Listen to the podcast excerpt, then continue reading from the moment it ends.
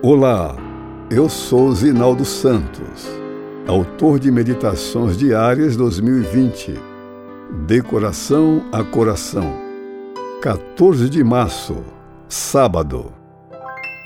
Ele está sempre perto. Verdadeiramente tu és um Deus que te escondes, ó Deus e Salvador de Israel. Isaías 45, 15. Embora nosso texto de hoje mencione um Deus que se esconde, na realidade o sentido da expressão remete ao mistério que geralmente envolve os atos divinos. Israel ocupava um lugar especial nos planos do Senhor, mas as demais nações não estavam excluídas do plano da salvação.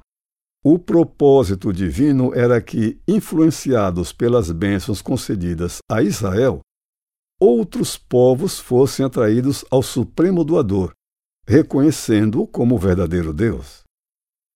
Maravilhado com a profundidade dos propósitos divinos, o profeta sentiu-se incapaz de entendê-los e exultou: Verdadeiramente és um Deus que te escondes, ó Deus e Salvador de Israel. Pelas mesmas razões e com o mesmo sentimento, Paulo exclamaria mais tarde: Ó oh, profundidade da riqueza, tanto da sabedoria como do conhecimento de Deus! Quão insondáveis são os seus juízos e quão inescrutáveis os seus caminhos! Contudo, diante das realidades da vida, Talvez a sutil diferença de termos não mude a limitação humana em seu anseio pela clara intervenção de Deus nas horas escuras da existência. É certo que há ocasiões em que ficamos maravilhados diante do caráter das manifestações favoráveis a nós.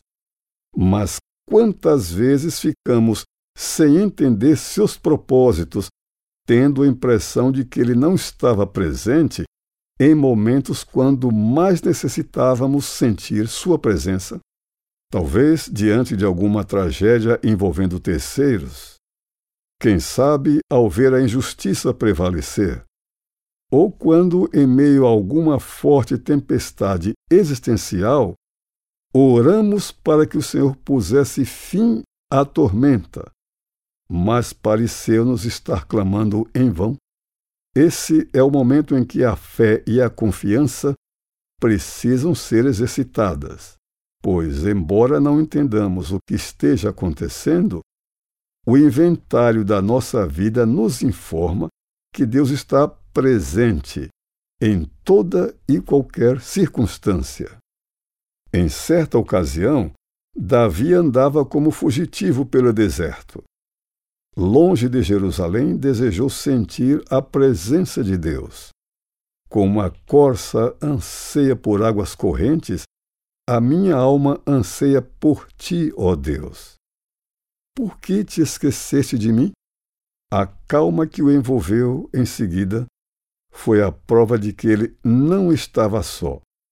O Senhor não estava oculto aos olhos da fé muito menos havia se esquecido dele. Por que estás abatida, ó minha alma? Por que te perturbas dentro de mim?